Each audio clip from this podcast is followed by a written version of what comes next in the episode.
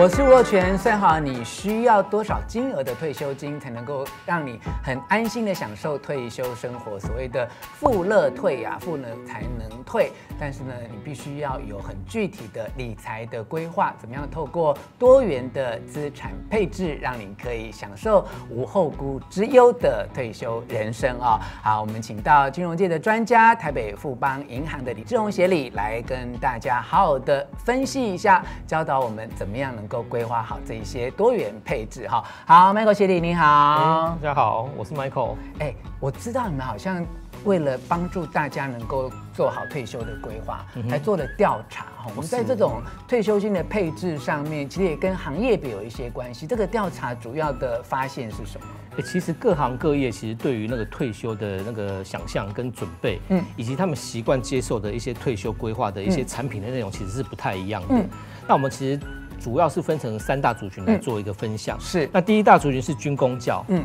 哦，那他们。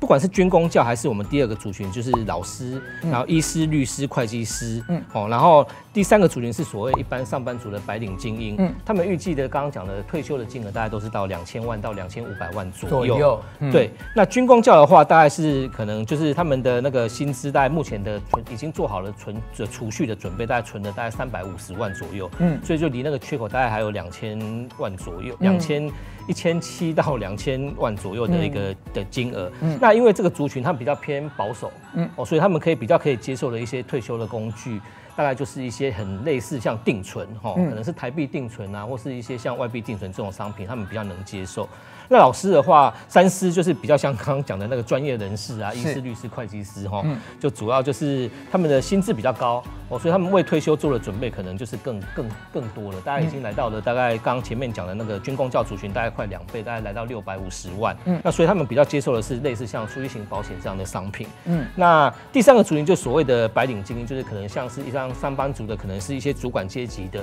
哦，他们平均薪资是比较高的，但是他们可能退休的那个时间点可能会提前。一点点，嗯，那他们目前存的金额大概来到了大概将近快九百万左右，嗯，那这些这个族群啊，他们能够接受的投资的标的物就比较多元了，嗯，哦，可能例如说像一些呃股票啦，那基金啊，或是一些像一些债券等等的商品，他们都能够接受，嗯，哦，因为他们可能因为上班，可能他们也会花一点时间在研究一些投资理财的工具上面，嗯嗯，这是可能这三个族群比较不一样的部分，这样子。好，那么现在在看我们影片的朋友们，你自己是属于这三大族群的哪一类？你是军公教吗？你是三师吗？还是你是白领精英啊？我知道很多我的网络朋友都会说，欧龙母系呢，我就是基本的很一般的上班族的话，那我们可以从这个研究里面调查发现说，如果是一般的上班族，可能你自己要呃准备的这个投资的标的，跟你所谓的达成率相对，其实可能就要再更努力一些。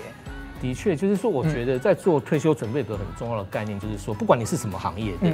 嗯你可能就是说，希望能够透过一些退休的规划，嗯，让你退休之后可能会有一些被动收入，是跟你在呃退休之前可能是相当的，嗯。那举例来说，可能你是一些呃，可能是是在做一些小生意的，嗯。哦，那你退休之后可能想要生意收起来的，那你可能就想说，那我退休之前做生意的话，大概平均一个月的大概进账大概多少？嗯，是五万块还是六万块？嗯。那为了这个五万块六万块，就是你就是必须要去规划一些理财，那让这些投资理财能够帮你每个月。即使你不工作了，也能够赚进五五五万块到六万块的收入，这就是我们所谓的被动式收入。那被动式收入对我来说，就有点像是另外一个你，就是有点像是你的分身。那你不工作了，还有他来帮你工作，来帮你赚钱。那所以说，过去你可能在你的那个就是还在工作的时候，是你努力去赚，你努力去赚钱，然后把这个钱。委由这个刚刚讲我的分身，就是被动性收入来帮你做操作。那等你退休了之后，就变成你的时间不是拿来工作，你是拿来花钱，换成他来帮你去就是工作来赚钱，有一种这样的概念。我觉得比喻很好哎，就我现在努力的赚钱是在养活我另外一个自己，可是另外那个自己将来呢可以。帮我创造更多的被动收入，就让他来养活我嘛。好，我觉得观念很好。对，那另外在所谓的配置上面，我是觉得可以从几个角度来看。嗯、一个是说你的退休的那个资产规划里面一定要有个核心的资产。嗯，那这核心资产可能是比较一些稳健，或是你主要的一些被动式收入来源。嗯，那例如说像一些呃一些像一些保险，嗯，哦，或是说像一些比较我们可能有一些机器人投资，它可能也可以创造一些稳定的一些固定的一些金流。嗯、那另外一块就是。所谓的呃卫星的资产，嗯，哦，卫星的资产可能也许占你的所有的退休规划，可能资金来源大概两成到三成，嗯，那这个部分你可以去做一些类似像呃定期定额，那这个定期定额不一定是要在基金上面，也可以在股票上面，或者在一些，例如说在一些像一些固定收益型的商品上面，这都可以，嗯，哦，那可能是主要是分成这两大块，那另外一块可能是一些刚刚讲说可能是。可能是抢一些市场机会的，嗯，哦，例如说现在可能利率可能会波动比较大，嗯，那假设你掌握到一些时机点的话，也许可以进可以进入一些债券的投资，嗯，那假设时机点抓对的话，你可能可以。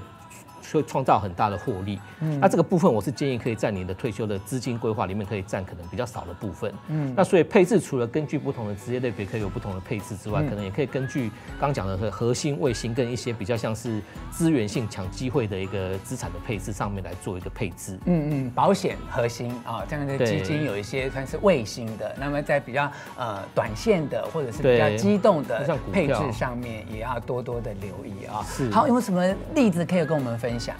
那我举两个例子，就我有个朋友，他大概就是大概在过去，他是以前在一些投信公司担任基金经理人，哦，然后他在三四年前，然后他就他就辞去工作，然后他就每天我常常在脸书上面看到他就是在游山玩水，他们都是一群车友，可能去台湾的各个百越啊，可能骑车这样子。然后另外一个例子是说，我有另外一个更年轻的，可能在透过工作上认识的一个女性的友人，她可能三十三岁，她就存满一千五，一一千五百万。那他就觉得他就可以退休了。嗯，他每天就可能在家自己教小孩一些功课啊、自学啊，然后也是跟着老公在台湾这样环岛到处去玩这样子。那为什么他们能够做得到呢？那我跟他们聊了之后，我发现有几个概念，就是说他们都是很年轻的时候就很很早的就设定好他的目标是什么。嗯，哦，例如说他可能觉得就是说我只要赚，我只要能够就是存满了，或者是说不管是做透过投资，或是说可能工作上赚到了钱，可能存到一定的金额，也许是一千五百万，也许是三千万，他只要存到这个目标，他就持续他的工作，开始他的下半场人生。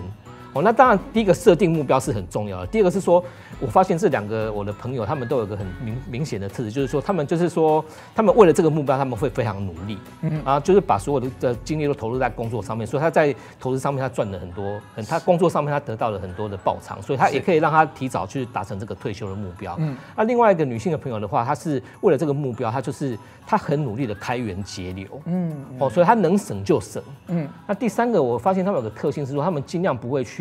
花钱在一些，例如说可能需要花很多时间来去摊还的一些，例如说像不动产上面，嗯，哦，他可能觉得就是哎、欸、租房子就可以了，他不需要把人生通通都的资产通通放在这个不动产上面，那他这个钱拿来规划他的退休生活，其实可以做得很好。好，总之呢，透过你及早的。设定退休的目标，努力的赚钱，开源节流，最后当然就是多元配置啊，让你能够轻轻松松就达到美好的退休生活这样的一个目标。希望能够帮助你及早的累积你的退休的资金，享受美好的人生。